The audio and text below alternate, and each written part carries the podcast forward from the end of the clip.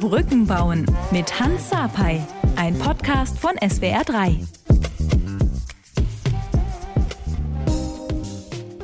Hallo zusammen zur nächsten Folge Brücken bauen. Heute mit Duzen Tekral. Habe ich das richtig ausgesprochen? Sehr, sehr schön. Ich habe schon darauf gewartet, dass es wieder mal falsch ausgesprochen wird, aber es war perfekt. ja, ich habe ich hab meine, ich habe extra meine türkischstammigen Freunde angerufen und gefragt, wie ich das richtig ausspreche. Ja, also gebe ich, ich gebe denen das weiter. Haben, haben sie mir, haben sie gut gemacht. Danke. Ja, kannst du ihnen wirklich ein Kompliment aussprechen? Ich, ich freue mich endlich mit dir hier in dem Podcast zu sein, weil wir hatten das ja schon vorher versucht, aber da war ja auch dann die der Afghanistan-Konflikt und du hattest viel zu tun und jetzt deswegen freue ich mich, dass du jetzt hier bist und wir reden können über über dich, über alles Mögliche, was in, in deinem Leben so so so passiert ist und noch passieren wird. Ich freue mich aber auch, dass ich heute mit dir reden darf. Du bist ja eine Legende, Hans. Also, als ich meinen Geschwistern davon erzählt habe, ich habe zehn Geschwister, vier Brüder, sechs Schwestern, äh, die haben gesagt, ich soll dich ganz lieb grüßen. Wir sind ja mit dir aufgewachsen. Dankeschön, Dankeschön. Liebe Grüße zurück. Ja, ist so.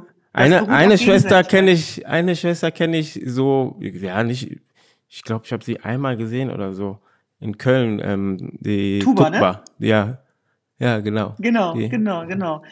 Genau, hat ja beim FC gespielt, und, ne? Ähm, ganz genau, ganz genau. Und die war Profifußballerin viele Jahre. Die hat beim HSV begonnen und dann hat mhm. sie fortgesetzt äh, beim ersten FC Köln. Ja, sehr, sehr schön. Ich habe, ähm, ja. Du, du machst ja so viel. Ich weiß gar nicht, wo ich anfangen soll. Deutsche Autorin, Fernsehjournalistin, Filmemacherin, Kriegsberichterstatterin Politikwissenschaftlerin, Sozialunternehmerin und, und, und, und, und. Wie, wie würdest du, wie würdest du dich denn, oder sagen wir mal so, wenn du dich jetzt beschreibst, wer bist du, was machst du, was würdest du ähm, den HörerInnen ja erzählen? Es ist tatsächlich immer davon abhängig, äh, wo ich gerade intensiv mit beschäftigt bin. Und so wie ich das dann empfinde und fühle, so spreche ich es dann auch aus. Und wenn du mich heute fragen würdest, würde ich sagen Menschenrechtsaktivistin, weil wir im Moment natürlich auch rund um den Konflikt um Afghanistan so intensiv gefordert sind und weil wir gerade in allen möglichen Bereichen so viel auch hinterfragen, so viel den Finger in die Wunde legen müssen, was natürlich auch immer wiederum Widerstand generiert dass ich immer denke, gut, das ist aber Teil meines Berufs äh, oder der Berufung äh, besser gesagt. Und das ist vielleicht die Klammer von all dem, was du gerade aufgezählt hast dass nichts von dem, äh, was ich da mache, losgelöst zu verstehen, ist auch äh, von meiner intrinsischen Motivation und äh, dem, die ich geworden bin, auch aufgrund der Herausforderungen, äh, mit, mit denen ich vielleicht auch äh, zur Welt gekommen bin und der Sozialisierung, und das sind alles sozusagen Teile äh, eines Mosaiksteins. Und ich weiß, dass in Deutschland wir sehr gerne in Schubladen denken und Kategorisierungen. Ja, was bist du denn jetzt? Das oder mhm. das? Und äh, wenn das nicht so hinreichend beantwortet werden kann, dann verunsichert das, verunsichert das manchmal auch andere Menschen. Ähm, aber ich habe mir angewöhnt, das äh, trotzdem durchzuziehen und da auch immer wieder über den Tellerrand hinaus zu gucken. Und es ist tatsächlich so, dass aufgrund der ganzen Aufgaben, äh, die wir da mittlerweile haben, sich ganz unterschiedliche Berufszweige entwickelt haben. Und ich bin jetzt nicht losgezogen und habe gesagt, ich will jetzt Sozialunternehmerin sein, sondern ich bin das geworden aufgrund der ganzen Unternehmen und äh, Projekte, die wir auch umsetzen, im Irak beispielsweise. Und ähm, der Vereine, die wir haben und auch der Menschenrechtsorganisation, der Bildungsinitiative, und deswegen spielen wir damit manchmal auch so ein bisschen, ne? dass ich dann auch sage, komm, nenn mich, wie du willst oder wie du dich wohlfühlst. Mhm. Und ich muss ganz ehrlich sagen, dass ich mich manchmal auch so ein bisschen dagegen wehre, auch in Schubladen gesteckt zu werden. Und wenn ich zum Beispiel einen Gastkommentar schreibe, dann mache ich das als Journalistin. Und ähm, ja, so ähm, vollzieht sich das bei mir gegenwärtig. Ich, ich, ich finde das, ich finde das auch super schön, weil ähm, ich, ich kenne das auch. Ich habe ähm, dann irgendwann aufgehört, ähm, Fußball zu spielen und dann bin ich in Bereichen reingeschlüpft. Ich habe ähm, genau eine TV-Show gemacht, ähm, ein Buch geschrieben, ähm, jetzt mein Podcast und und eigene Firmen und dann fragen die Leute sich immer, ja, was machst du denn jetzt? Wo, wo muss ich dich in, reinstecken? Und da stelle ich mir, habe ich mir auch mal die Frage gestellt, Äh, boah, ja, eigentlich keine Ahnung. Eigentlich mache alles. Ich mache alles gerne. Alles, das ich mache,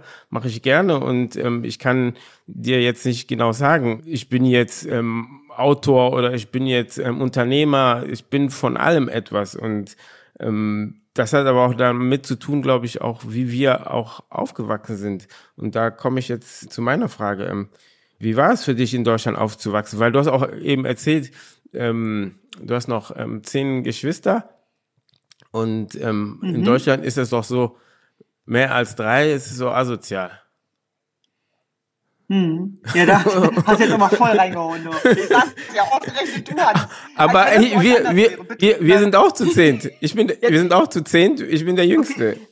Hans, jetzt bist du gerade der deutsche Autor. Nein, aber äh, ich sag mal so, um nochmal deine, deine, um noch deine Frage zu beantworten. Das ist ja sehr schön auch zusammen äh, äh, beschrieben, was du da gerade gesagt hast, nämlich, dass wir Mehrfachidentitäten haben. Und das ist ja auch das, was vielleicht unsere Leben ausmacht und dass wir Lebenskünstler sind und dass, wenn ich so an meine Kindheit denke, wir morgens aufgestanden sind, aus dem Haus gegangen sind, äh, gestreunert haben, wie meine Mutter immer sagt, so, wo mhm. wart ihr schon wieder? Und wir kamen aber immer wieder mit großen Geschichten, mit reichhaltigen, hatten wieder richtig was erlebt. Und ich sag mal so, wenn ich meine Tanten und Onkels, wenn du die fragen würdest, die hätten bis heute noch nicht verstanden, was ich mache. Und das meine ich mit einem Lächeln, weil die haben mich irgendwann mal gefragt, sag mal, was studierst du eigentlich? Ich so, Germanistik. Und dann meinte der eine Onkel von mir, Istik, Mystik verstehe ich nicht. Was, was wird man denn damit? So, und so nach dem Motto, wenn du kein Arzt oder Juristin wirst, dann kommen wir nicht mit Istik, Mystik. Und dann meinte ich, naja, John, man kann Journalistin werden, Journalistik. Also schon wieder Istik? Also so nach dem Motto, äh, studier mal was Ordentliches, weil wenn du nicht Arzt oder Anwältin wirst, dann brauchst du gar nicht sozusagen ankommen. Und ich sage mal, das war immer so etwas mit Mitzwinkern, wo ich sehr früh gemerkt habe, dass ich auch in unterschiedlichen Welten lebe. Und ja, ich, ich komme, wie gesagt, aus einer sehr äh, großen Familie und dass die sehr groß ist, habe ich daran gemerkt, als wir in der Grundschule mal Töpfe mitbringen sollten zum Kochen. Und mhm. dann habe ich mich lustig gemacht über die Soßentöpfe der anderen und die haben sich kaputt gelacht über meinen Topf, weil das war ein richtig großer Topf, ja. Und da habe ich schon gemerkt, okay, wir leben in anderen Dimensionen, in XXL-Dimensionen.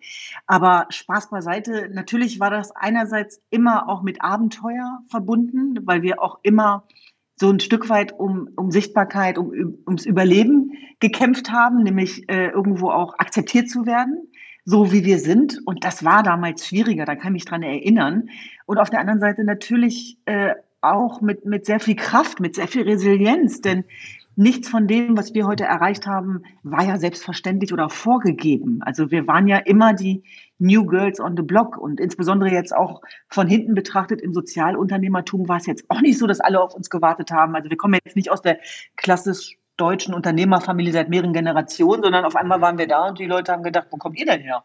Ja. Und wir sind gekommen, um zu bleiben und haben plötzlich auch sozusagen äh, Unternehmungsführung ähm, betrieben, die vielleicht sich unterscheiden manchmal auch. Also auch in der Agilität, in der Spontanität, in der Passion.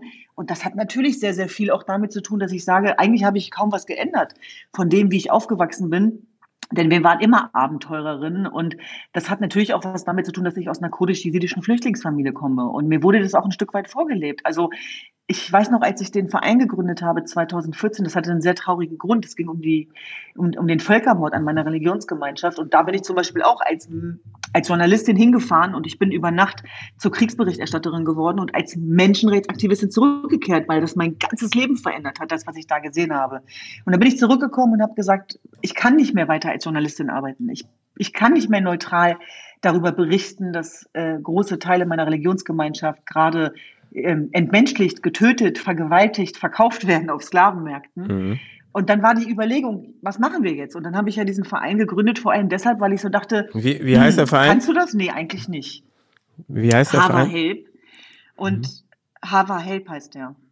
Und das heißt also Hilfe, hat Hava, also Hava, Synonym für Völkermord. Mhm.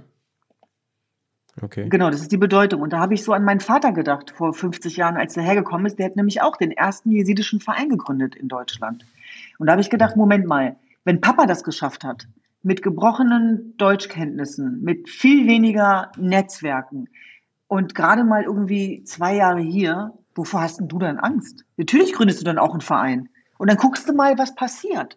Und das erzähle ich deswegen so offen und ehrlich, weil ich schon glaube, dass das auch ein Teil ist, äh, unserer Sozialisation, der tatsächlich auch eine tolle Immunisierung ist und uns auch diese Resilienz gegeben hat, mit offenen Fragen umzugehen. Das merken wir jetzt ja auch, Hans. Also auch in der Krise, dass ich manchmal ab. schon das Gefühl habe, wir sind so ein bisschen gewohnt. Ja, ja, absolut. Da, da, da gebe ich dir absolut mhm. recht. Wir, wir, ich glaube, für uns ist das dann so, ja, so wie Normalität, ne? Ähm, wir, wir haben uns mhm. immer irgendwie mhm. da durchgekämpft und aber mhm. ähm, wir haben jetzt, jetzt in der Zeit, bei mir war es auf jeden Fall so, wann habe ich mich das erste Mal mit meinen Wurzeln beschäftigt? Das am Anfang als, als Kinder, als Jugendliche gar nicht. So, das kam viel, viel später, weil bei uns war es dann auch immer so, dass ich weiß nicht, wie bei euch, wir sollen bloß nichts mit der Polizei zu tun haben, nichts, keinen Konflikt haben. Und ähm, dann hast du dich erst gar nicht, du, du warst irgendwie still, unsichtbar. Und ich habe das erst viel, viel später begriffen, dass ich mich ähm, wirklich mit meiner mit meinen Wurzeln beschäftigen muss und ähm, viel intensiver herausfinden muss, ähm, wo, woher kommen denn meine, meine Eltern, was, wie sind die denn aufgewachsen, um zu verstehen, ähm, was sie mir auch ähm, mitgegeben haben und wie, was für ein Mensch, ein Typ ich überhaupt geworden bin. Und ähm, wie, wie war es bei dir? Wann, wann hast du dich mit, den, mit deinen Wurzeln beschäftigt? War es schon sehr früh? Ähm, ja und nein. Also ich kann mich erinnern, dass als ich noch jünger war, ich ja vor allem ganz viel damit beschäftigt war, dazuzugehören, dazugehören zu wollen zur sogenannten Mehrheitsgesellschaft. Und das habe ich daran gemerkt, auch schon als ich in die Schule gekommen bin.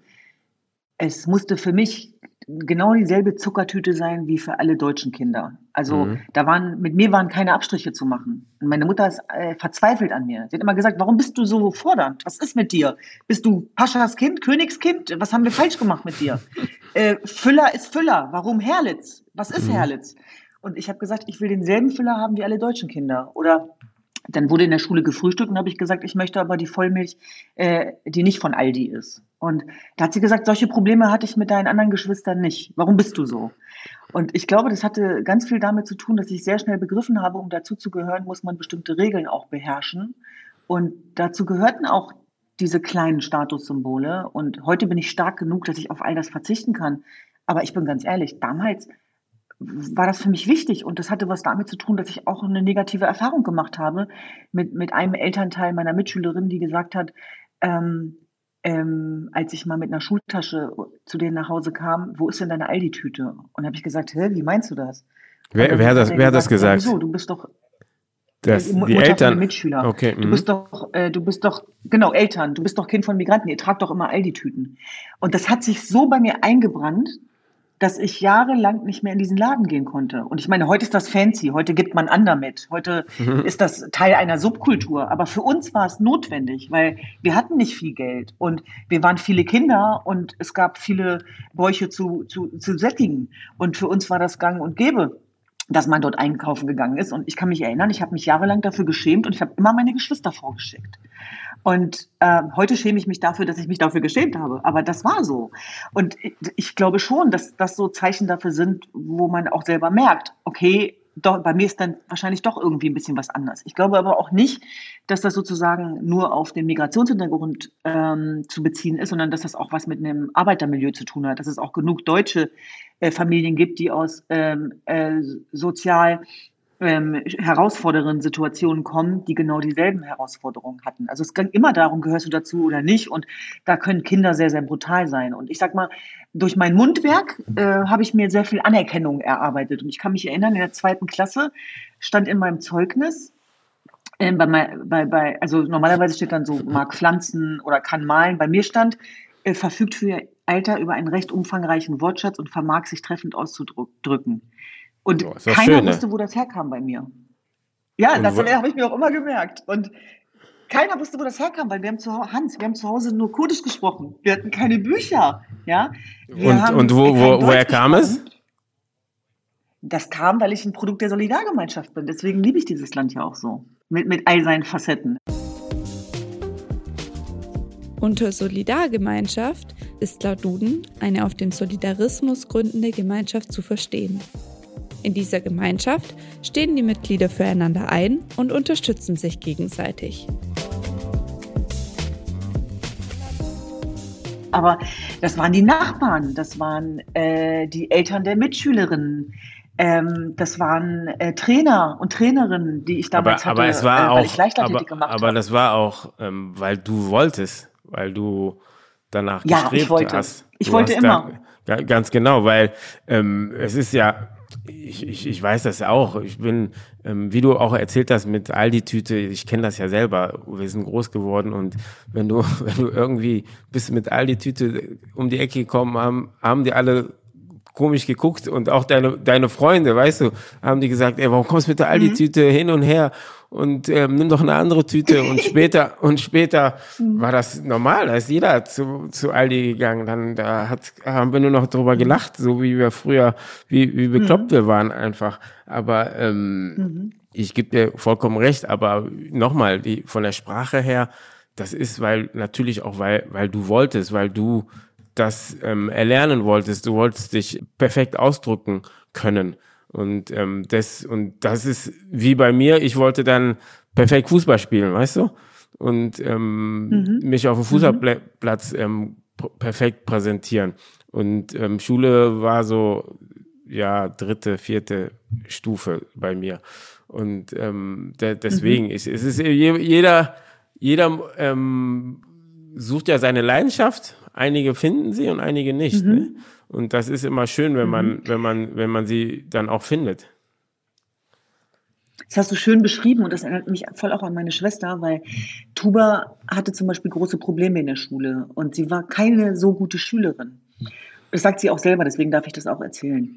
Und sie sagt dann eben auch, für mich war Schule kein Ort der Emanzipation, kein Ort der Befreiung, kein schöner Ort, sondern für mich war das schwierig eher. Und die Freiheit hat sie erst empfunden auf dem Fußballplatz.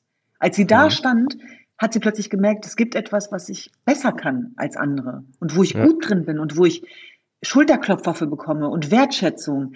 Und sie sagt immer, und das war mein Tor zur Freiheit. Ich sage immer, der Zugang zur Bildung war mein Tor zur Freiheit und Tuba sagt immer, der, der Zugang zum Fußballsport war mein Tor zur Freiheit. Und das ist genau das, was du beschreibst, Hans. Ähm, dass es immer irgendwas gibt, was wir Menschen können und dass es eigentlich eher darum geht, sich darauf zu konzentrieren, stärken, stärken und nicht darum, dass wir Generalisten ausbilden müssen, die alles können. Und das ist ja auch Quatsch, das funktioniert ja auch nicht. Und du hast es gerade beschrieben, dass das natürlich auch was damit zu tun hat, dass ich unbedingt wollte. Aber es gibt viele Kinder, die wollen. Und wenn die in entscheidenden, prägenden Jahren ähm, zu viel Widerstand bekommen, äh, dann kann das manchmal auch nach hinten losgehen. Und ich glaube, auch gerade in der Resilienzforschung wurde ja auch immer wieder sichtbar, dass in, in Kinderalter, wenn es einem dann gelingt, auf Menschen zu treffen, die an dich glauben, das müssen noch nicht mal deine eigenen Eltern sein, dann wird dieser Resilienzmuskel tatsächlich ausgebildet. Und da hatte ich jetzt im Nachhinein betrachtet Glück, weil meine Grundschullehrerin war, war, war oder meine Kindergärtnerin schon, Sabine, hat so nicht geglaubt. Und Frau Nieswand, das war meine Grundschullehrerin, hat immer zu mir gesagt, stell dir mal vor, ein kurdisches Mädchen auf dem Gymnasium. Stell dir mal vor, du schaffst das. Und dadurch, dass sie es ausgesprochen hat und sich das vorstellen konnte, konnte ich es mir plötzlich auch vorstellen. Mhm. Und trotzdem glaube ich, und ich weiß nicht, wie es dir geht, Hans, ähm, es gibt diese Debatte ja jetzt auch schon länger, dass ich schon auch glaube, dass wir mit so einer Mentalität groß geworden sind, seid besser als die anderen. Also Ja. wenn die 100 geben, musst du 200 geben, weil Fehler werden dir nicht verziehen. Ja. Und das haben wir ja auch gemerkt beim Fußballsport jetzt, als es in England die, die Elfer verschossen worden sind, dass man dann ganz schnell wieder auf seine Herkunft reduziert wird. Also dann ist man nicht mehr der Engländer, nicht mehr der Deutsche, sondern dann ist man der Araber, dann ist man der Türke, dann ist man der, äh, der, der Schwarze. Ja. Und ich glaube, das ist vielleicht auch das, was die Kraft in uns immer wieder entfacht, dass wir auch dafür kämpfen, dass die nächsten Generationen nicht doppelt so gut sein müssen, sondern genauso gut und genauso schlecht wie alle anderen. Und dass Deutschland äh, ein Land der vielen ist, wo, wo Hans seinen Platz hat, genauso wie Düsen. Und zwar genauso wie wir sind. Genau so wie wir sind. Ähm, das ist, äh, glaube ich, etwas, was noch viel selbstverständlicher werden muss. Ja, ich, ich, boah, du hast, du hast das eigentlich perfekt beschrieben. Ne? Es ist ja, wir, wir, wir kämpfen doch für die, wie du gesagt hast, für die nächste Generation, für die, für die Kinder, dass die, ähm, dass die nicht wie, wie wir dieses, ey, ich muss 200 Prozent geben, damit, ähm, damit die mich anerkennen, damit ich super, dass ich, dass ich einfach wie jeder andere 100 Prozent gebe und, und das reicht und nicht, dass, ähm, wenn ich einen Fehler mache, dann bin ich der Afrikaner oder wenn ich zu spät bin, bin ich der Afrikaner. Mhm. Wenn, wenn ähm, ähm, ich was Gutes mache, bin ich ja der Deutsche, der hier groß geworden bin. Und ähm, mhm. das ist, das ist doch, das ist so das bei mir auch so das Ziel, um, um die, den, die, die, die Generation, die kommt, einfach, dass sie es leichter haben, weil ähm, dieses immer mhm. sagen, du musst besser sein, das ist ja, das ist ja Druck, das ist ja eine Last. Das habe ich nicht so gesehen damals, ne? Weil mhm. das war dann irgendwie normal. Ich habe mich da durchgekämpft. Ich, ich, ich wusste, ich muss mich da durchkämpfen. Mhm. Ich wusste, ich muss Gas geben. Ich, ich kann nicht nur so gut sein wie der andere. Ich muss, man muss es klar sehen, dass ich besser bin. Aber ähm, ich glaube, die, die Generation, die jetzt kommt, die, die sind ja auch nochmal anders als, als wir. Das ist das ganz, wie du schon auch eben gesagt hast, dieses mit, ähm, ich gehe raus, ich bin früher, habe ich meinen Eltern gesagt, ich gehe raus, komm später wieder. Und die wussten nicht, wo mhm. ich war am Ende. Ne? Am Ende hast du nur erzählt, wir haben das gemacht, das gemacht, das gemacht, das gemacht. Jetzt würde ich, ich habe ich hab zwei Kinder und die würden, wenn die zu mir sagen würden, ja, ich gehe raus, dann würde ich sagen, wohin? Bleib zu Hause. wo gehst du hin? Ich komme mit dir. Wo, wo, weißt du? Da, aber darauf würden die auch selber gar nicht kommen, genau, weil die, die würden gar nicht darauf kommen, mhm. ähm, das zu sagen, weil ähm, wir sind ja in der so weit, dass wir alles planen für die, ob die sich mit ihren Freundinnen treffen, ob die zum Sport gehen. Es gibt ja kein mehr, ich gehe vor die Tür und spiele mit dem Nachbar und ähm, wir regeln, wir regeln das alles. Auch die Streitigkeiten, mhm. die werden ja auch von den Eltern dann irgendwann ähm, weitergeführt, nicht mehr von den von den Kindern. Mhm da komme ich so. Ey, wenn du wüsstest, ob wie viel Disziplinarkonferenzen ich war, von Cousinen und Cousins, weißt du, wo ich dann immer die Anwältin sein musste und so weiter. Bei uns war es so, dass wir noch die Aufgaben der Eltern erledigen mussten und auskompensieren mussten. Und du hast vollkommen recht, das hat sich einfach diametral komplett verändert. Ne? Also äh, das war wirklich immer so, wohin? Und wir hatten immer keine Antwort auf wohin. Wir sind einfach gegangen, ja, und irgendwann sind wir wiedergekommen. Und ich glaube tatsächlich, das hatte auch was mit unserem Biss zu tun. Wir waren halt auch hungriger. Ja, weil wir hatten noch einen anderen Weg zu bestreiten. Und ich glaube, dass das wirklich auch ein, eine, eine, Strategie sein kann. Und deswegen, du hast das gerade beschrieben, dass das für dich selbstverständlich war, weil das ist ein toller, toller Motor, ist eine gute Triebfeder. Es hat aber leider auch eine toxische Seite, nämlich für die Menschen, die nicht so stark sind mhm. und die nicht so gut mit Druck umgehen können und die vielleicht nicht sozusagen das Glück haben, in ihrer Leidenschaft, in ihrem Talent aufzugehen. Deswegen glaube ich auch, Hans, dass bei uns das Thema Erfolg und auch Sichtbarkeit des Erfolgs nochmal eine ganz andere Rolle spielt ja, als bei anderen. Ja. Weil es ging immer schon auch darum, was zu beweisen und was teilbar zu machen und was sichtbar zu machen und zu zeigen. Seht ihr, wir haben es auch geschafft. Und du, du hast gerade was Wichtiges angesprochen, dass es eben auch darum gehen muss, akzeptiert zu werden, losgelöst von Leistung. Das ist ja die Idee von German Dream, unserer Bildungsinitiative. Und ich sag mal, man muss nicht äh, einen Impfstoff entwickelt haben, der uns weltweit rettet, wie Özlem Tülce und Uwe Schein, um akzeptiert zu werden. Bitte. Äh, Sondern äh. es muss sozusagen auch noch Wege dazwischen geben. Und deswegen sage ich ja, ich sage es nochmal, Deutschland ist ein Land der Chancen.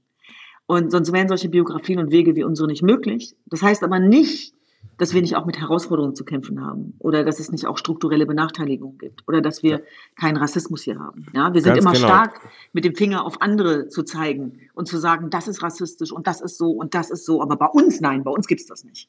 Und da müssen wir genauer hingucken. Das tut ja auch weh hinzugucken, aber das müssen wir gemeinsam auch als Gesellschaft und ähm, ich sage mal, äh, Dinge wie Halle, äh, Dinge wie Hanau, dass Menschen zu Tode gekommen sind, die aussehen wie wir und nur deswegen zu Tode gekommen sind. Also wenn ich mich an Gespräche erinnere, zum Beispiel auch von Angehörigen dieser Kinder, wo ich mein Beileid zum Ausdruck gebracht habe und eine Mutter von Ferhat Ünver Serpil, die zu mir gesagt hat, du kannst dich selber auch bemitleiden, weil der ist ja nicht gestorben, weil er mein Sohn war, sondern der ist gestorben, weil er unser Sohn war. Es hätte mhm. auch dein Sohn sein können. Und das hat gesessen. Ja, und das sind diese ja. Momente, wo ich auch immer wieder sage, wir müssen voneinander lernen. Und es geht nicht mehr, dass wir in einer diversen Gesellschaft wie Deutschland über Rassismus reden, sondern wir müssen mit den Menschen sprechen. Und das ist jetzt wieder ein Thema, was weit führt, aber für den Rassismus sind nicht die Menschen verantwortlich, äh, die zu Opfern des Rassismus werden, sondern die Gesellschaft. Ja, das, da gebe ich dir absolut recht. Da, da Und Schwarzer Adler, die Dokumentation, ich meine, das ist auch ein Teil deiner Geschichte. Wo auch gute Freunde von mir vorkommen, wie Otto Ado, ähm, mit dem bin ich ja quasi aufgewachsen. Äh, mhm. Äh, das hat mir sehr wehgetan, diesen Film zu sehen. Und der aber, der Film so war, aber der Film finde, war gut. Film muss in, in jeder Schule gut. gezeigt werden. Ganz genau. Ja, ich habe ihn geliebt. Der war stark. Dass, dass, dass die Leute das war, einfach. Das war bestimmt auch deine Geschichte, oder Hans? Ja, dass die Leute einfach verstehen, ähm, ähm, was wir durchgemacht haben, weißt du, wie wir, wie wir mhm. ähm, kämpfen mussten. Ich glaube, das ist ja, das ist, das, das, wenn du den Film siehst, ist es schon sehr hart, sehr brutal und das trotzdem am Ende des Tages ist es trotzdem nur ein kleiner Teil von, von ähm, Leuten, die jetzt ähm, bekannt geworden sind. Aber wenn du Leute fragst, die nicht bekannt geworden sind, die haben noch viel mehr Leid ähm, ertragen. Ne? Und ähm, da, da ist immer die Frage dann, wie gehst du mit, ähm, mit Rassismus um? So, wie, Hast du Rassismus erfahren und wann und wie bist du damit umgegangen? Also ich sag mal so, ich glaube, dass ich sehr viel Glück gehabt habe tatsächlich, wenn ich das vergleiche, was ich auch sonst so höre von anderen. Es gab aber schon den ein oder anderen Fall. Ähm, ich bin vorsichtig auch mit dem Wort, weil ich genau weiß, wie schwer das wiegt und weil ich eben auch glaube, dass wir auch ähm, mittlerweile in so eine Diskussion kommen, wo, wo, wo wir noch mehr Spaltung generieren, wenn wir ich will es mal am Beispiel der Polizei äh, erzählen. Wenn wir de, der deutschen Polizei einen Persilschein ausstellen, ist das genauso falsch, wie wenn wir so tun, als wenn alle rassistisch wären. So, und das mhm. ist das, was ich damit meine, dass das ja auch ein Querschnitt der Gesellschaft ist. Wenn es aber, wenn es rassistische Strukturen gibt, dann braucht es auch eine Organisationsentwicklung. Das macht jedes gute Unternehmen. Und ja. dann darf man sich, glaube ich, auch als Institution nicht davor verstecken, sondern muss offen sagen, hey, wir wollen besser werden. Ja, und wir wollen dazulernen. Und wir wissen gar nicht, dass das in dem Moment, was ich da gemacht habe, vielleicht Racial Profiling war. Unter Racial Profiling fällt das Verhalten bzw. Maßnahmen von Institutionen wie der Polizei, Sicherheits-, Einwanderungs- und Zollbeamten, das auf Stereotypen und äußerlichen Merkmalen basiert. Dabei wird eine Person aufgrund ihres physischen Erscheinungsbildes oder ethnischer Merkmale als verdächtig eingeschätzt und beispielsweise kontrolliert, ohne dass ein konkreter Verdacht besteht. Racial Profiling wird als diskriminierend bewertet.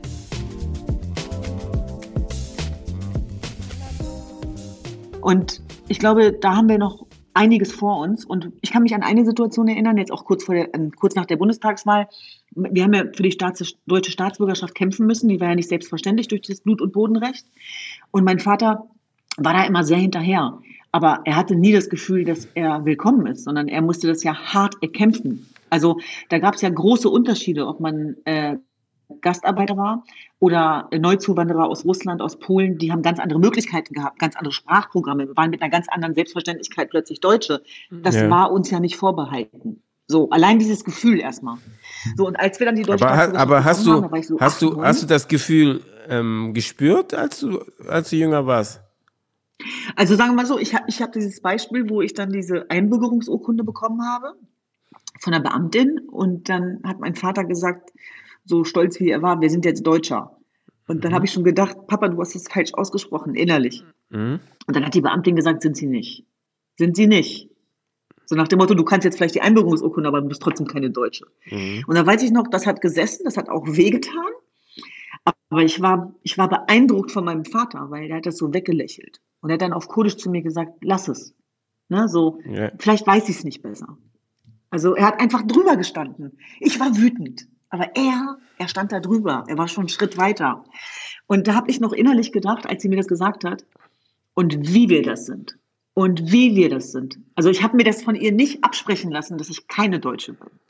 Und ich glaube, und das ist auch so ein bisschen mein Lebensmotto, du musst dir nicht die Erlaubnis holen, die zu sein, die du bist. Sei die, die du bist. Geh da rein. Misch dich ein. Nimm's dir. Und zwar nicht egoistisch, sondern teilbar solidarisch. Also kämpf nicht nur für deine eigene Freiheit, sondern mach die Freiheit teilbar. Und das ist eigentlich das Prinzip von German Dream, in die Freiheit kommen und die Freiheit teilbar machen. Das ist ja auch biografisch geknüpft, dass ich eben sage, wie hat das trotzdem geklappt bei uns, mehr oder weniger? Und warum erzählen wir diese Geschichten nicht, diese reichhaltigen? Ob das deine Lebensbiografie ist, die Biografie deiner Freunde. Wir sind ein ganz selbstverständlicher Teil dieser Gesellschaft, aber wir haben medial nie stattgefunden. Wie hat Migration medial stattgefunden? Entweder Intensivstraftäter oder Islamismus oder Verbrechen. Warum? Journalismus läuft problemorientiert, genauso wie wenn Anwälte arbeiten. Und das war mir zu wenig. Und da habe ich gesagt, hier entsteht ein Ungleichgewicht. Es geht mir nicht um so einen Kulturrelativismus. Es geht mir auch nicht um so einen Rabatt oder um eine Relativierung, um Gottes Willen. Ich habe so krasse Filme gemacht bei RTL. Das kannst du dir nicht vorstellen. Also zum Thema Zwangsheirat bei Männern, zum Thema Ehrenmorde bei Jesiden. Man kann mir viel vorwerfen, aber nicht, dass ich nicht hingucke. Aber ich habe trotzdem immer gesagt, da fehlt noch ein entscheidender Teil. Weil eine gute Geschichte ist eine erzählenswerte Geschichte. Und wir müssen diese Aufsteigergeschichten erzählen. Und die sind toll und die berühren. Und ich gehe sogar so weit, dass ich sage, die sind ein Teil unserer gemeinsamen deutschen Nation, nationalen Identität. Ja, das mhm. ist, sage ich mal, ein weltoffener Patriotismus, wo wir Kinder von Zuwanderern eine ganz andere Natürlichkeit haben, damit umzugehen, als das auch Deutsche können. Und ich sage immer wieder, Hans, wir brauchen Antworten auf Rassismus, auf Islamismus, auf Antisemitismus. Und das schaffen wir nur, wenn wir zusammenhalten als Gesellschaft und wenn wir mal gemeinsam definieren, ja, was ist denn Deutschland überhaupt? Und das haben wir doch bis heute nicht de facto. Und da sage ich, ist die Gesellschaft schon viel weiter. Hans, so viele Menschen sind mit dir aufgewachsen. Du bist so ein Role Model für so viele Jungs da draußen. Und Mädchen, Tuba unter anderem, meine Schwester.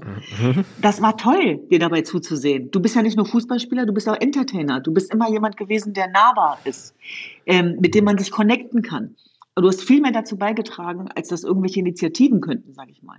Und das vorzuleben, das ist doch was Schönes, das auch teilbar zu machen und das damit auch selbstverständlich zu machen. Und da sage ich eben, haben wir noch ein bisschen was vor uns. Und da gehe ich dann auch nicht problemorientiert dran, sondern ich versuche im Grunde genommen mit dem Team, was wir mittlerweile auch haben, wir sind ja schon längst nicht mehr alleine, lösungsorientiert, chancenorientiert, empowernd da reinzugehen. Und da haben wir ganz unterschiedliche Projekte. Ob das unsere Scoring Grades sind. Tuba hat ja ihr ihren Fußball ins Ehrenamt sozusagen übergeleitet und hat jetzt, macht jetzt sozusagen dasselbe, was sie erlebt hat als Kind. Also sie holt äh, Mädchen aus Zuwandererfamilien, aber auch aus äh, schwierigen deutschen Verhältnissen und die kriegen Training, ja, zweimal die Woche. Und die, da werden Ausbildungsplätze vermittelt und da gibt's Hausaufgabenhilfe und das macht sie in Köln und in Berlin. Und gestern wurde der fünfte Standort in der Adidas Base eröffnet. Und da hat sie sich erstmal selber gekniffen. Diese Düsen, ja. weißt du noch, wo wir pleite waren? Wo ich noch nicht mal wusste, wie ich von A nach B kam? Und jetzt habe ich einfach den fünften Standort. Was ist los in unserem Leben? Was ist los? Und das ist das, was ich meine. Also das auch mal aber zuzulassen. Da, aber das, aber das, das, ist, das ist auch so schön, ne? Ganz genau. Das, das, das, das ist so schön, wie du es auch erzählst, ne? Das ist so, so real, wo wir, wenn du, wenn du, wenn ich auch mit meinen Freunden so wir uns wieder treffen, wir sind aufgewachsen und jeder, der eine hat, jeder hat so seine Karriere gemacht, der andere ist im Fernsehen, ich war im Fußball und wir gucken uns an und lachen einfach und denken so, ey, weißt du noch, wo wir, wo wir klein waren, wir, wir hatten, wir hatten kein Geld, wir haben, haben zehn Pfennig auf dem Boden gefunden, haben uns gefreut, haben Süßigkeiten geholt und waren happy und ähm, guck, guck was aus uns geworden ist, so einfach. Und dann, dann musst du lächeln und bei mir war das dann auch immer so, ey, jetzt, jetzt, gerade jetzt müssen wir was zurückgeben. Weißt du, wir müssen ähm, mhm. den Jungs mhm. auch was zurückgeben, die, die es viel schwieriger haben, die aber alle irgendwo irgendwas haben, was sie eigentlich erreichen können. Und wie du es eben auch schon gesagt hast, aber niemanden da ist, der die vielleicht auch so an der Hand nimmt und mit denen redet und sagt so, Genau. Ey, du, du kannst das schaffen. Guck mal, ich, ich war auch hier. Ich habe mhm. das auch geschafft. Ich bin meinen Weg gegangen. Du musst aber auch selber an dich glauben und, und auch gucken, wa, in was bist du auch gut oder was, worauf hast du überhaupt Lust? Ne? Manchmal kommt das ja auch noch dazu. Viele machen einem Sachen, worauf die eigentlich gar keinen Bock haben und ähm, vergessen ihre Stärken total. Und da merke ich einfach, dass das so wichtig ist, dass ähm, wir unsere Geschichten erzählen und denjenigen einfach auch helfen, ähm, dass die, die es eben viel, viel schwieriger haben als, als wir jetzt sozusagen. Deswegen sage ich den Leuten auch immer, die fragen mich auch immer mit Rassismus, hast du Rassismus erfahren? Sag ich, ja, habe ich, aber ähm, das, was ich erfahren habe, ist, ist, hört sich immer schlimm an, aber es gibt viele Leute, die kennt kein Mensch, die haben viel, viel mehr Rassismus erfahren. Und eigentlich für die kämpfe ich, nicht für mich, für, für, für, für die anderen, die da draußen sind. Und das ist immer, wo ich denke, so, boah, das ist schwer, weil ich merke, wie zum Beispiel im Fußball, wenn du im Stadion bist und da ist eine Welle von Rassismus oder Fremdenhass, irgendwann war, komme ich auch, war ich auch an dem Punkt, wo ich gesagt habe, so, boah, ey, lohnt sich das ey, noch? Ey, du kämpfst und da, ey, da, da ändert sich nichts. Die, die werden nicht bestraft, die, da passiert nichts. Da, dann ähm, ist im Stadion, die, die pfeifen den Hopp aus, rufen Hurensöhne, da stoppen die das Fußballspiel. Und wenn die Menschen beleidigen wegen ihrer Hautfarbe, Religion oder alles, dann spielen die einfach weiter. Da passiert nichts. Die reden ganz kurz darüber, machen ein Plakat nächstes Mal und das, und das war's so. Und dann fühlt sich manchmal, ja, ja, so wehrlos, als denkst du, das Ganze, was du machst, macht das einen Sinn? Was, oder, oder es gibt ja auch so, weil es gibt auch das, das Problem, dass ich, was ich auch gemerkt habe, ist, dass wir manchmal auch nicht ähm, so gemeinsam eine Welle zusammen ins Rollen bringen, weißt du, dass jeder, jeder kämpft so ein bisschen in seinen, in seinen vier Wänden oder in seinem Gebiet und ähm, wir aber nicht so als Einheit ähm, das, das vielleicht auch größer machen und noch mehr Aufmerksamkeit ja, da, da, dazu schaffen. Und ähm, da, da rede ich immer mit. Ich, find, ich, ich finde das so wichtig. Ich, da rede ich immer mit meinem. Was du da ähm, beschreibst. Mein, mein, mein Freund, mein Bruder Echo Fresh. Deswegen, ich habe letztens gesehen, mhm. ihr, habt, ihr habt zusammen auch ein Interview gehabt und dann habt ihr auch über ähm, German Dream gesprochen und ähm, ich, ich weiß ja, wie bei ihm das entstanden ist mit German Dream. Wie, wie, ist, das, wie ist das bei dir entstanden? Was, was machst du denn genau da bei German Dream? Also es geht eigentlich genau darum, was wir gerade besprechen. Es geht darum, diese Greatness von den unbesungenen Alltagshelden. Du sagst, du machst das für die Menschen, die nicht gesehen werden. Dass wir die nach vorne stellen, dass die in ihren Glanz kommen, dass die diese helfende Hand bekommen, dass die motiviert werden. Und wir haben ganz unterschiedliche Akteure aus der Zivilgesellschaft, ob Spitzenpolitiker, Sänger, Künstler, aber wie gesagt eben auch die, die man noch nicht kennt, aber unbedingt kennenlernen sollte, die sich stark machen. Und ganz konkret äh, ist German Dream eine Bildungsinitiative. Das heißt, diese ganzen Menschen, die Wertebotschafter, gehen alle ehrenamtlich an die Schulen, bundesweit. Und es ist für die ein Ehrenamt, da sind die ganz stolz drauf. Und dann geht es um ganz, ganz krasse Themen. Da geht es um Antisemitismus, da geht es um Rassismus, da geht es um Transfeindlichkeit, da geht es um so viel. Also es geht letztlich darum, mit den Schülern in Austausch zu gehen über Schule als Lebensraum und nicht nur als Bildungsraum. Also auch ein Stück weit mutiger zu sein, reinzugehen, über Identitäten zu sprechen, darüber zu sprechen, warum Identität wichtig ist, sich zugehörig zu fühlen, um nicht identitär zu werden. Und wir haben große Herausforderungen. Die jungen Menschen haben viele Fragen. Sie sind politisiert. Ich sehe eher eine Politik, die jugendverdrossen ist, als Jugendliche, die politikverdrossen sind. Und das sehen wir ja auch gegenwärtig. Und das ist sozusagen ein Raum, den wir bieten, wo wir auch unsere Netzwerke zur Verfügung stellen, wo wir jetzt im Vorfeld der Bundestagswahlen Townhall-Talks organisiert haben mit Johannes Vogel, mit Lars Klingbeil, mit Ricarda Lang. Und dann haben unsere Wertebotschafter die gelöchert mit Fragen. Und was ist hiermit? Und was ist mit eurer Repräsentanz? Und warum macht ihr das nicht? Und warum macht ihr jenes nicht? Und es geht immer so ein bisschen darum, diese Frage, darf ich das? darauf eine Antwort zu geben und zu sagen, natürlich darfst du das. Du bist genauso ein Teil dieser Gesellschaft wie alle anderen auch. Und dass die Leute, die nicht mit Vitamin B zur Welt gekommen sind, genauso mit profitieren. Und dass wir unsere Netzwerke, die wir jahrelang gearbeitet haben, zur Verfügung stellen, Menschen zusammenbringen. Also es geht um die Wertedialoge, das sind Zeitzeugen der freiheitlich-demokratischen Grundordnung, die, die, die unser Grundgesetz lebendig machen. Und darüber hinaus geht es auch um ein Narrativ, also German Dream als Antwort auf die German Angst. Und Echo Fresh war für mich eine Selbstverständlichkeit, denn ist der Namensgeber von German Dream. Er hat ein mhm. Plattenlabel gegründet, das er so genannt hat, und das hat er sich aus Amerika abgeguckt. Und ihm fehlte auch die, diese Greatness, dieser Stolz darauf, zu zeigen, hey, ich bin ein German Dream, ja, so. Und das ist der Grund, weil, weil ich mir alles selber erarbeitet habe. Es ist eigentlich eine, ein Versprechen des Aufstiegs, unabhängig davon. Der German Dream ist sozusagen unabhängig davon, wo du herkommst, welcher Religion du angehörst, wen du liebst oder nicht liebst, ein Teil dieser Gesellschaft zu sein und deine kleinen und großen Träume zu erfüllen. Dafür müssen wir Herausforderungen schaffen auch strukturelle, denn es ist ja nach wie vor so, dass die Benachteiligung stattfindet und du hast es gerade beschrieben.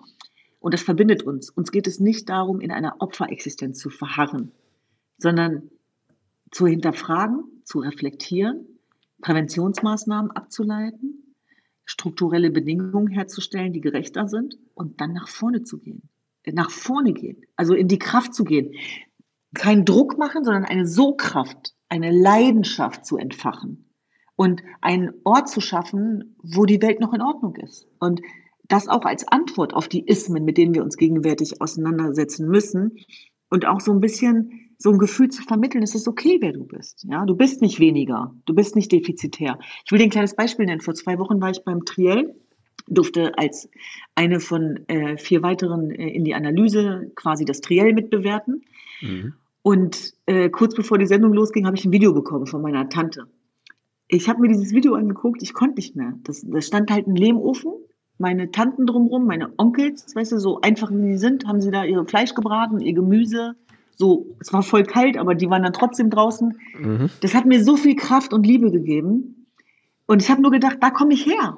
Und das ist okay. Und, und, und äh, trotzdem kann ich das andere Spiel mitspielen. Also es geht darum, dass wir uns nicht entscheiden müssen, sondern dass wir in beiden Welten zu Hause sein können und dass wir davon auch was zurückgeben können. Also dass wir auch Übersetzer sind im weitesten Sinne. Und ich habe das auch gemerkt bei Corona. Wir haben eine Aufklärungskampagne gemacht mit dem Gesundheitsministerium in verschiedenen Sprachen, um damit wir die Menschen erreichen, damit wir auch die erreichen, die kein Deutsch sprechen können. Und das sind alles so Dinge, wo wir immer sagen, okay, da ist ein Problem, wie lösen wir das jetzt? Ja, und das ist sozusagen, da ist German Dream eine Antwort von vielen und das hat, wie gesagt, biografische Züge. Und jeder hat seinen eigenen German Dream. Cem Özdemir, der auch bei uns Wertebotschafter ist, der sagt immer, mein German Dream ist, ich hab's erst, ich komm, bin erst angekommen, wenn alle anderen angekommen sind. Janina Kubel, ehemaliger Siemens Personalvorstand, sagt, mein German Dream ist nie wieder Nationalsozialismus. Ja, also so hat jeder seine eigene Definition davon und wir versuchen diese Räume zu schaffen. Und wir warten nicht darauf, dass äh, sozusagen Leute uns die Erlaubnis dafür geben, sondern wir mischen halt selber mit. Aber das ist, es ist wichtig, der, der Jugend oder den Kindern das schon ähm, mitzugeben, weil ich merke, ich weiß das auch bei mir damals, war, war es, war es eben so, dass wir haben, wie du, wie du das eben beschrieben hast, auch so, ähm, du wolltest das, die Milch haben, nicht vom Aldi und so. Bei mir war es dann eben so, ähm, dass ich so bisschen mich, ja, was heißt geschämt, aber weil wir afrikanisches Essen hatten, weil die Leute das nicht kannten, weißt du? Und dann war es so, oh, kann mhm. ich, das ist ja ganz anders. Wir essen auch teilweise mit der Hand. Und dann, wo ich, wo ich jünger war, war das eher, war es, war es schwer für mich, weil ich dann auch so, wie du jetzt das auch erzählst mit German Dream, keinen jemand hatte, der gesagt hat, ey, das ist okay, wie ihr das macht. Das ist, das ist so, das ist, das ist, das ist normal. Ne? Ich, ich habe immer gedacht, dann, mhm. oh, wir sind nicht normal. Wir sind, wir sind anders. Wir, die, die mhm. anderen, die, die machen das mhm. nicht. Und dann hast du versucht, die ja, dann sollen die bloß nicht zu dir nach Hause kommen, damit die das sehen, dass wir mit der, mit der Hand essen mhm. oder, oder, oder so. Das, das war ein schwieriger Prozess, so für mich, wo ich dann, mhm. wo ich gebraucht habe, um, um aber stolz darauf zu sein, wie wir sind. Und ähm, deswegen ist es mhm. ja, finde ich das super, mhm. dass ihr das auch macht. Und ich und, und äh, die Frage ist dann jetzt, ist, ist, ist diese, ist unsere Jugend oder ist das uns, uns so die unsere Hoffnung oder unsere Antwort auf ähm, eine diverse Welt und eine rassismusfreie Welt? Mhm. Also wir träumen natürlich alle von einer rassismusfreien Gesellschaft, auch wenn das immer noch eine Illusion ist. Aber ich will daran glauben. Und du hast es gerade so schön auf den Punkt gebracht. Und ich glaube, wenn wir vielleicht so eine Aufgabe haben, dann ist das ja auch gerade bei den Menschen, die es vermeintlich geschafft haben, was auch immer das heißen mag, was ist Erfolg, was heißt geschafft haben und so weiter, ähm, dass man das auch teilbar macht, dass man genau von diesen Erfahrungen, die du gerade beschreibst, auch spricht, damit sich die Menschen, die sich immer noch in diesem Prozess befinden, nicht mehr so alleine fühlen. Und mir ging es genauso. Ich kann mich erinnern, als ich noch in einer, so 13, 14 war, ähm, habe ich meine deutschen Freunde mit nach Hause genommen und meine Oma hatte knallrote Haare, war voll tätowiert und war einfach, war, war mir damals zu exotisch. Die, mhm. die sah, also die sah einfach anders aus als die anderen was das für ein Geschenk ist, was die für ein bewegtes Leben hatte, Das habe ich damals alles nicht gesehen. Dann haben meine deutschen Freunde mich gefragt, wer ist das denn? Ich so, weiß ich nicht, lass weitergehen. Das war meine eigene Oma. ich habe mich danach so geschämt, ich habe tausendmal ihre Hände, Hände geküsst dafür. Keine Und meine Ahnung, Oma lass war ein, also die war, ich weiß es nicht, die war, aber meine, krasse Nummer, ne? Nein, aber, nein, ich habe wieder gut gemacht, weil ich habe meine Oma irgendwann in die Zeitung gebracht, groß. Ich so, Oma, du hast es geschafft. Nein, aber ich habe zu ihr immer gesagt, die konnte auch, also die, die war zwar in Deutschland 20 Jahre, aber ich wage zu bezweifeln, ob sie es je bemerkt hätte. Also die hat einfach so weitergemacht wie im Dorf. Und die hat an der türkisch-syrischen Grenze gelebt. Die hat ihr, ihr Leben gelebt als Frau und, und als Mann, in Anführungsstrichen. Das war eine schwere Zeit damals, aber sie war respektiert und gefürchtet. Sie hatte immer ein Gewehr dabei, das hat sie nie eingesetzt, aber da, sie kam aus einer Zeit, die hatte eine Kraft, die war Hebamme, die war Medizinerin, die war Bäuerin, die hatte auch immer ganz viele Berufe, das habe ich wahrscheinlich von ihr. Und das ist ein mein Ankerzentrum heute. Wenn es mir manchmal nicht jetzt um heute nicht gut geht, denke ich an meine Oma und dann ho- hole ich mir Kraft von meiner Oma. Ja, und das habe ich erst Jahre später begriffen, wie cool die war.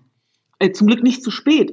Aber ich glaube, dass das nicht war, weil wir böse Kinder waren, sondern weil wir Angst hatten. Wir hatten Angst, Ja. nicht mehr dazuzugehören, wenn wir zeigen, dass wir anders sind.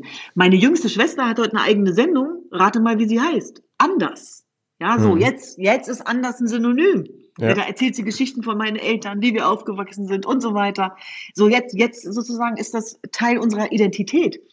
Und das ist etwas, wo ich schon glaube, weil du gerade nochmal gefragt hast, dass wir natürlich Teil der Lösung sind und dass wir Antworten entwickeln müssen und dass wir gigantische Aufgaben haben, die vor uns liegen und dass wir in einer globalisierten Welt nicht mehr die Insel der Seligen sind, dass wir schon längst durchpluralisiert sind, dass wir ethnisch, religiös, kulturell ergeben sich ganz andere Herausforderungen. Das ist auf der einen Seite so viel Reichtum, ja, und auf der anderen Seite natürlich auch Herausforderungen. Das gehört dazu. Und da müssen wir Lösungen entwickeln und da müssen wir alle Teile der Gesellschaft gleichermaßen beteiligen, sonst entsteht ein Ungleichgewicht. Das ist ja das, was äh, Nelson Mandela mal beschrieben hat mit den Fesseln. Ja, Ja. dass wenn, ne, wenn im Angesicht des Freien ich mich unfrei fühle, dann ist das keine freie Gesellschaft. Ja, und da glaube ich tatsächlich haben wir was vor in diesem Land, aber ich freue mich auch drauf. Ich habe auch Bock drauf. Ich habe auch Kraft dafür. Und diese Kraft bekomme ich von den unfassbar großartigen Menschen in meinem Umfeld und von den kleinen und großen Geschichten, von den Zuschriften, die wir bekommen, von jungen Menschen, aber auch älteren, die, die sich auch gesehen fühlen dadurch. Und da sage ich eben auch, können wir nicht warten darauf, dass es erledigt wird, sondern wir machen uns selber auf den Weg. Und Hans, das haben wir ja gelernt, die Ärmel hochzukrempeln und loszumarschieren. Ja? Und das ist etwas tatsächlich, wo ich dann manchmal sage, jetzt auch bei der nächsten Generation, stay hungry. Ne? Also das heißt Ja. nicht, dass ihr mehr geben müsst als alle anderen, aber dass man trotzdem eben auch gegen Widerstände äh, trotzdem Krönchen aufrichten muss und weitergehen muss. Und es ist ja heute noch so, es läuft ja nicht immer alles glatt, das kennen wir alle. Und manchmal kommt ein Satz, der geht unter die Gürtellinie und du denkst, ach, ihr könnt mich alle mal. Genau wie du es gerade beschrieben hast. Wie lange soll ich noch gegen Rassismus kämpfen? Was Ja. bringt das überhaupt? Und da sage ich eben doch, das, der Sinn von Leben ist Leben. Und selbst wenn wir manchmal liegen bleiben, geht es dann vielleicht am nächsten Tag besser. Oder es gibt Leute, die dann für dich aufstehen. Ja, wir müssen nicht immer gleich kräftig oder gleich stark sein, aber sich auszutauschen, sich zu verbinden und sich zu vergewissern, inspirierend darüber, dass das alles okay ist, wie es ist. Das ist schon mal ein gutes Gefühl. Und übrigens, auch zu, auch festzustellen, dass das nicht so okay ist, wie es ist. Und was daran zu verändern, ist ja eine tolle Wirkungskraft. Also die kann man ja auch sinnstiftend einsetzen. Ich sage es nochmal. Wir kommen besser klar mit Veränderungen. Und das ist ja genau das, was diese Gesellschaft gerade auch braucht. Und dass eine Gesellschaft stehen bleibt, wenn, wenn keine richtigen Entscheidungen getroffen werden, dass das dann nach hinten losgeht, das stellen wir ja auch fest. Und da glaube ich eben schon, ist es ganz wichtig, sich gemeinsam auf den Weg zu machen. Gemeinsam. Und Ah, Da, da, bin ich total bei dir. zu leisten. Da dieses Gemeinsame, Mhm. ne? Dieses, deswegen auch dieser Podcast, dieses Brücken bauen, das, das, das, das, das, das ist nicht nur, ähm, das muss man nicht so trennen, die und wir oder so. Das ist, das ist, wir müssen zusammen was Mhm. Schaffen. Genau, wir müssen zusammen was schaffen. Und Mhm. ähm, ähm, das, das ist, aber das, das, das muss jeder verstehen einfach. Und dafür müssen wir auch ähm, wie, laut sein, immer wieder angehen. Du hast ja, wenn, wenn ich sehe, was du alles machst, dann hast du 100% viel Gegenwind. Ja. Ich weiß, ich weiß nicht, wie du, wie du das, wie du das dann schaffst, ähm, trotzdem da weiterzumachen. Aber hast du, hast du einen persönlichen Traum, der, wie es, keine Ahnung, wie es aussehen sollte oder weitergehen soll momentan? Also, mein Vater hat immer gesagt, höher, schneller, weiter. Er, er sagt nicht weiter, sondern weiter. Höher, schneller, weiter. Was er damit meinte, war natürlich immer, äh, traut euch auch nach den Sternen zu greifen. Also vergisst nicht eure Wurzeln. Aber ich sag mal so, Hans, es gibt nichts, was ich mir nicht vorstellen kann in diesem Land für uns. Für uns alle. Nicht nur für mich. Weil was nützt mein persönlicher Erfolg, wenn der singulär bleibt? Wenn er das Positivbeispiel wird? Wenn er immer wieder erzählt wird? Dann haben wir ein strukturelles Problem. Und dadurch entsteht auch genau das, was du eben beschrieben hast, nämlich der mangelnde Zusammenhalt. Das hat immer strukturelle Gründe, wenn Frauen das Gefühl haben, es kann nur eine geben. Und bei uns wird es natürlich mit dem Background nochmal potenziert. Ja? Und da glaube ich eben schon, dass, wenn du jetzt sagst, von was für einer Gesellschaft ich träume, dass diese diverse Gesellschaft in ihr, noch mehr in ihre Entfaltung kommt, in ihre Kraft kommt. Und dass das irgendwann eine Selbstverständlichkeit ist, dass wir eine Bundestrainerin haben mit äh, Wurzeln, die nicht in diesem Land liegen, auch Ton. Oder eine Bundeskanzlerin. Oder, oder, oder. Also was soll ich dir da erzählen? Alles. Das ist das Große. Aber eben auch im Klein-Klein, in den Mühen der Ebenen. Auch füreinander da zu sein. Und das ist das, was kraftspendend ist. Ich habe nicht mehr das Gefühl, dass wir alleine sind. Und ähm, das, das, das, ist, das gibt Kraft, glaube ich. Und ich finde, also ich, für mich gibt es kein anderes Land dieser Welt, wo ich lebe, lieber leben würde als Deutschland. Und ich sage, das ist das Land der unbegrenzten Möglichkeiten, obwohl es immer noch strukturelle Herausforderungen gibt, aber wir können zu dem besten Land werden. Und das ist etwas, wo ich sage, wir müssen nicht neidisch nach Amerika gucken. Das ist, das ist eine Legende mittlerweile mit dem, mit dem American Dream. Mhm. Und der basiert auch noch, natürlich nochmal auf einem ganz anderen Schmerz durch die Sklaverei und, und die indigenen Völker. Und wir haben hier auch eins der dunkelsten Kapitel, die wir, die es je gab in der Menschheitsgeschichte. Und es gilt, sich daran zu erinnern. Freier Klier sagt immer, es ist eine Freundin von mir, DDR-Bürgerrechtlerin, das elfte Gebot lautet, du sollst dich erinnern. Wir dürfen nie vergessen, was da passiert ist. Aber wir sind gemeinsam dafür verantwortlich, es besser zu machen. Und dazu gehört auch ein Narrativ äh, zu entwickeln und eine große Erzählung, wer wir sein wollen in diesem Land. Das war doch ein super Abschluss. Du hast, du hast mir da aus der Seele gesprochen. Ich, ich würde noch ähm, zum Schluss so ein Spiel machen. Ich sag, es geht um die Assoziationen. Mhm. Ich sage einen Begriff und du mhm. sagst, was dir dazu einfällt. Ähm, Kultur. Teil meiner Identität. Respekt. Grundlage fürs Zusammenleben. Hoffnung? Das, wofür ich lebe. Und das letzte Wort, German Dream. Das sind wir alle. Ja, ist auch sehr, sehr schön gesagt. Es ist, ja, das sind wir alle, absolut. Man, man, muss, nur, man muss nur dran glauben, ne? Wir müssen mhm. besonders den Jüngeren einfach das so vermitteln, dass, dass, dass alles möglich ist. Man, man, mhm. man, muss es, man muss sich das auch noch vorstellen können. Wenn du es nicht vorstellen kannst, kannst du es auch nicht umsetzen. Und das, das, das, ist, das ist es ja. Und ähm, mit genau das so, so, so, Beispielen mhm. wie wir, wie du, wie Echo, wie ich, ähm, kann man, können die, die Jugendlichen sich das auch in allen Bereichen dann vorstellen, was zu machen. Wie, wenn, wenn wir das geschafft haben, wenn wir was erreicht haben, was heißt geschafft? Ich sage immer, die Leute natürlich sehen, boah, du hast Fußball gespielt. Ich sage immer so, ja, es, es, es ist schön und gut, aber ich, ich will noch, noch mehr, noch mehr schaffen, noch mehr erreichen, nicht nur auf dass die Leute sagen, ey, ich habe Fußball gespielt. Und ähm, deswegen ähm, ist es auch so, so wichtig, ähm, da Einsatz ähm, reinzustecken und ähm, der, der, der neuen Generation auch einen Weg ein bisschen ähm, in die Richtung zu, zu zeigen. Hans, und das hast du so schön gesagt, und das Tolle bei dir ist, du lebst es wirklich vor, seit vielen, vielen Jahren. Und deswegen konnte ich nicht anders, als bei deinem Podcast oder bei eurem Podcast auch zuzusagen. Und was ich mir ganz doll wünsche, ist, dass wir mit Händen irgendwann lecker essen.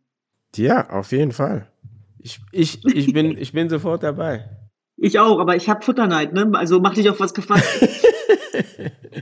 aber, aber du hast zu viel zu Großfamilie. Du hast viel zu tun.